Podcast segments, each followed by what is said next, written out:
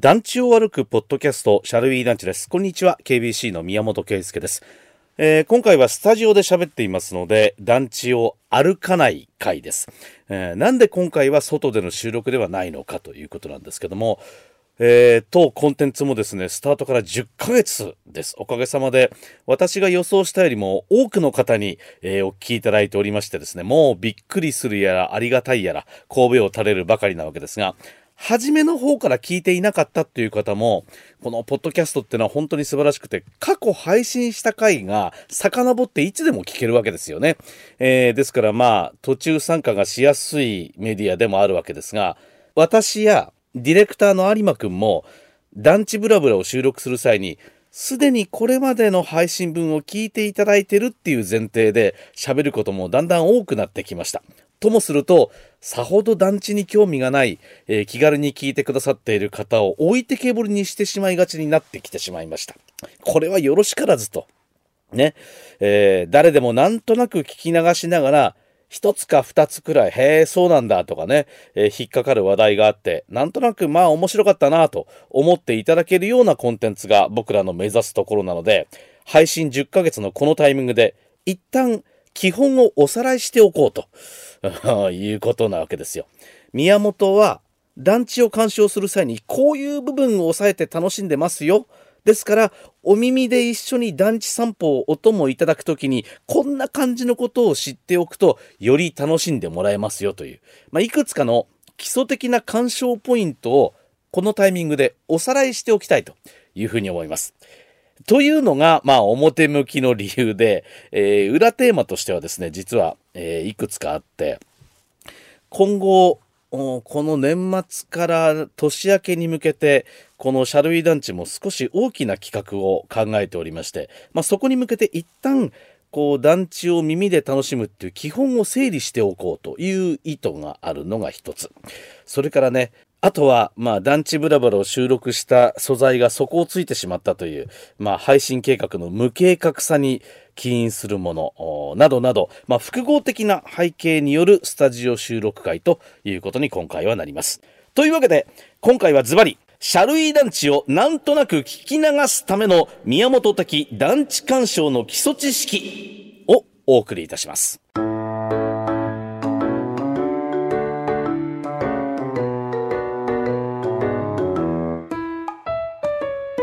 宮本的団地鑑賞の基礎知識2週にわたってお送りしようと思いますが、今回は、まあ、団地というこの物語があるとしたら、その登場人物と言いますかね、団地を構成する建物たちを楽しむためのいくつかのポイントをおさらいしたいというふうに思います。えー、題して、重棟の類型。ね、えー、団地を構成する建物の形は様々ですからね、これをあの、どういうふうにこう分類されるのかっていうのを改めて知っておこうということです。まずは、高さの類型ですが、まあ、何階建てかという階数によって、低層型、中層型、高層型というふうに分類されます。まあ、公営住宅に限って言うと、一般的には1階建てと2階建てが低層型。うん、で、3階建てから5階建て、までが中層型。3階、4階、5階建てね。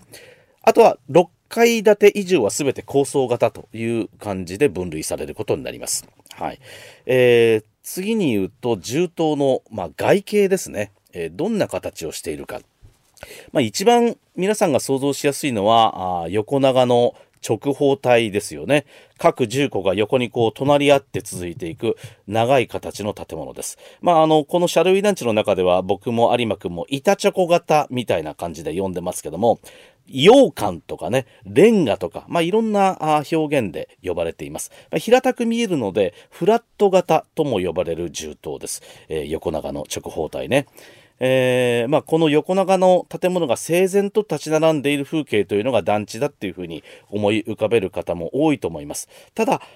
パッと見こう同じように見える横長の板チョコの銃刀もよく見ていくとですね、それぞれちょっとずつ違いがあるんですね。えー、それによってまあいろんな類型がある。最もわかりやすいのは、えー、違いで言うと、各住戸住んでる人たちの住んでるところの玄関に至るまでにどうやってたどり着くようになっているかというところです。これが、あのー、大きくいくつか分類できるぐらい違っています。あの、今のマンションを想像してほしいんですけど、今のマンションのほとんどは階段かエレベーターで住んでるところの階まで上がっていって、で、そこから外に面した共用の廊下を歩いて、えー、自分家、あるいは目的の住校の玄関まで行きますよね。うん。これと同じように、各フロア、各階の外に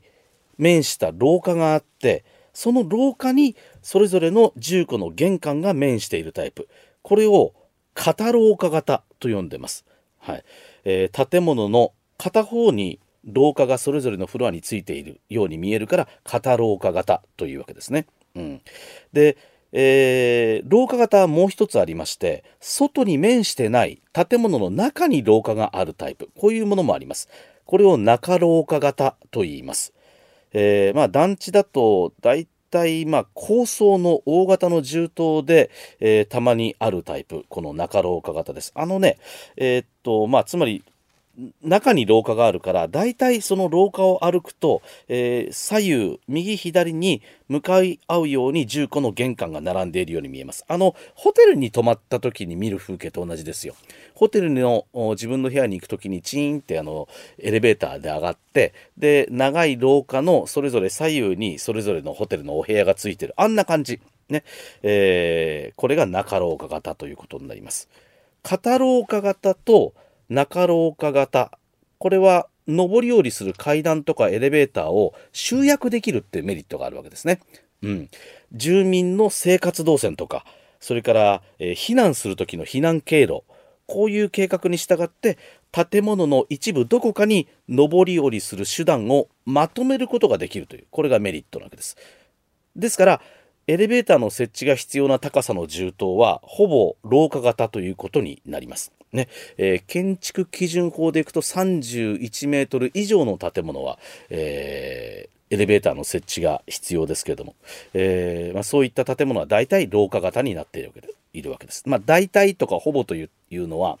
え例外もあるからなんですが、これはまたおいおいお話しできることがあるかなと思います。はい。えー、そして3階建てから5階建ての中層型の団地で一番よく見かけるのが階段に直接玄関が面しているタイプの銃刀です。えー、階段の部分がずっとこう上に高く続く部屋のような形になっているので、この階段の部分を階段室というふうに呼びますが、この階段室が各住戸にアクセスするのに必要な数設置されているので、まあ、建物の外観上、複数の階段が確認できる、そんな建物です。横長の板チョコの銃刀に3つ、4つ、5つ、えー、と階段があるこういう銃刀を階段室型というふうに呼んでいます。えー、これはあの片廊下型などと違って、まあ、自分家の窓の前を別の住民がよその人が通らないので、まあ、住民のプライバシーを重視した形の銃刀ということもできると思いますあの実際私が下織団地という団地に住んでいた頃はこの階段室型銃刀だったわけですけどあの自分と同じ階段を使うつまり同じ階段を使ってる1階から5階までの住民同士っていうのは仲良くなるんですよね。うん、やっぱ顔顔見知りになるんですよ。あのよく見かけるそのチャンスが多いから。だからまあ縦長のコミュニティになっていくっていうのが、まあ、この階段室型の特徴だと思いますね。逆にあのお隣さんなのに別の階段を使っている人とはあまり行き来がなかったんですよね。えー、極端に言うと、えー、名前も知らないしどんな人が住んでるかも知らないっていうこともありました。はい、で階段はそんなにあのさんさんと日が当たってなくてもいいので、まあ、主に銃刀の北側に階段がついていることが多いです。うん、北から入る階段室型の銃刀を北入り階段室型というふうに呼びます。で、様々な事情があって南に階段が設置されることもまあまああって、えー、そういったものは南入り階段室型っていうことになります。まあ、この南入り階段室型というのは団地干渉する上では、まあ、いわばレアキャラですから、えー、その銃刀がなんでこれ南入りになっているのかという、その理由を探るのが楽しみな銃刀でもあります。え大丈夫ですか？ついてこれてますか、えー、ということで CM の後はさらなるレアキャラたちを知っておきたいと思います沢田浩二バイアタキが福岡の KBC ラジオで平日お昼1時からしてるパオンちゅう番組がポッドキャストを始めたとよ。名前はパオンくだらないポッドキャストゲな。え？まだ聞いとらんとね。血と汗と涙を流しながら喋りよるのがわからんとかこのバカチンが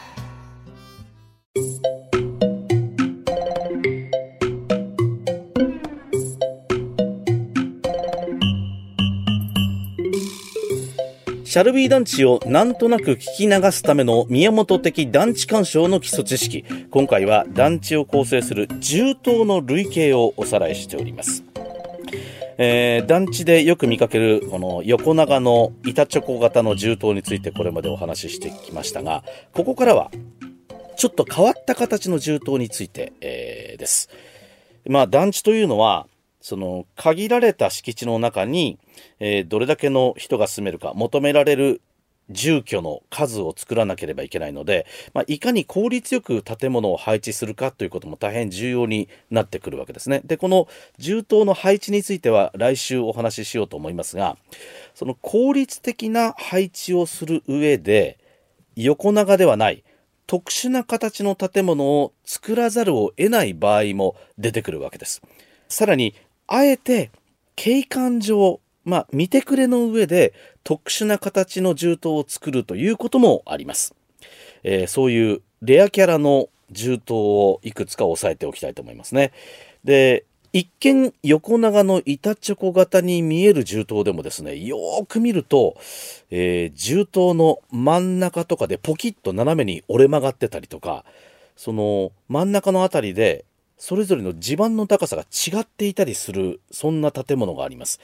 でこれはそれぞれの部分の間が階段室でつながっていることが多いです。これねどういうふうに説明しようかと思って音で説明しなきゃいけないから何かに例えられないかと思ってたんですがあのアイスのチョコモナカジャンボがあるじゃないですか。チョコモナカジャンボってあるでしょ？であのチョコモナカジャンボを横長に置いてみてうん。で、あの、デコボコしてますけど、中にアイスが入っている、こう、太くなっている部分が人が住んでいる住戸って思ってください。で、アイスが入っていないところってこう、薄くなってるでしょ？アイス入ってないわけじゃないけど、薄くなってるところがある。ここを階段だというふうに考えていただきたいんですが、10個のまとまりと10個のまとまりが階段でつながっているということね。で、これは敷地の制約で建物を曲げなきゃいけない場合とか、それからそれぞれの地盤の高さが違っている場合でも、このチョコモナカジャンボの薄くなったところをポキッて折ってしまえば、斜めにできるし、えっと、ずらすこともできますね。上下にずらすこともできる。つまり、あのー、階段室でつなげてることで、一つの銃刀で建てられることになる。これを階段室連結型というふうに呼ぶことがあります。まあ、連結しているこの階段の部分、まあ、チョコモナカジャンボの薄くなった部分というのは、まあ、半ば建物から独立した形になってますから、1階の部分というのは南北どちらにも出ることができるわけですよ。ね、ですからまあ例えば目の前に、えーと、公園があったり裏側には駐車場があったりっていう場合でもどっち側にも出ることができるこれが階段室連結型のメリットの一つなんじゃないかなというふうに思いますね。それから敷地が狭いところにはポイントハウスっていう銃刀が建てられることがあります。これはあの横長の銃刀を並べていったところ少し敷地に余裕がある部分が出たとか、まあ、その部分だけちょっと地盤の高さが違っているとかいろんな事情で面積の小さな銃刀が必要になってくることがあるわけです。そこで階段室が1つしかないつまり1フロアに2つの住戸しかないようなポイントハウスが活躍することになるわけですね。でこれはあの景観の上でも独特の味わいを加えることになるわけですし住戸は全てが角部屋になりますから住む人にとっては日当たりとか風通しがいいプライバシーもより守られる住環境になるということになります。で四角いポイントハウスは階段室に1フロア2つの玄関がついているわけですが、これがね、3つ玄関がついている特殊な銃刀がさらにあります。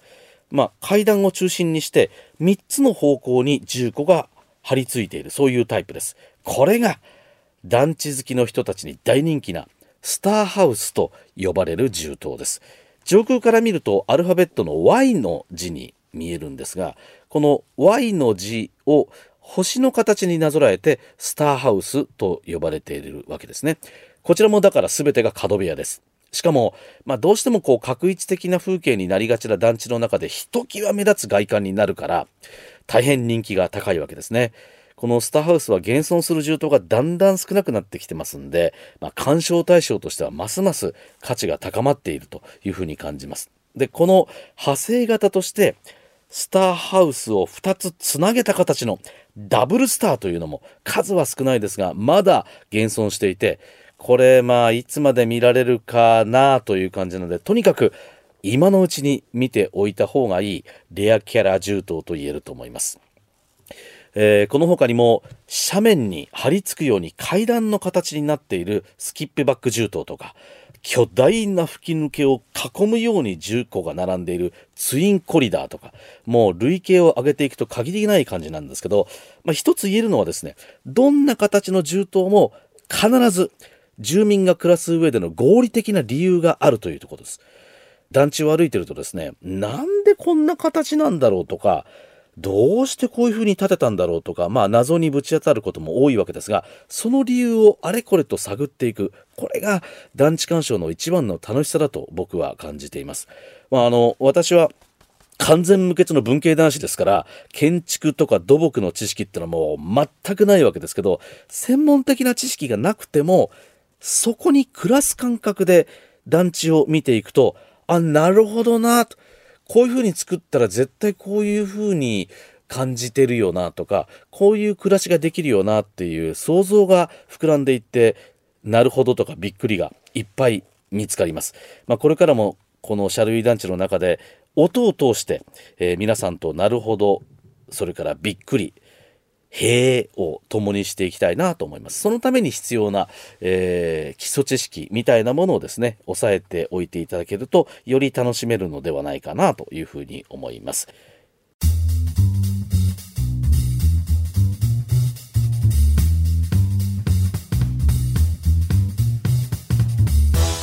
えー、長くなりました次回も引き続き宮本的団地鑑賞の基礎知識次回はいろんな形の建物を今日ご紹介しましたがこれをどういう風に配置しているか銃刀配置の面白さについてお話ししたいと思います。来週もよろしく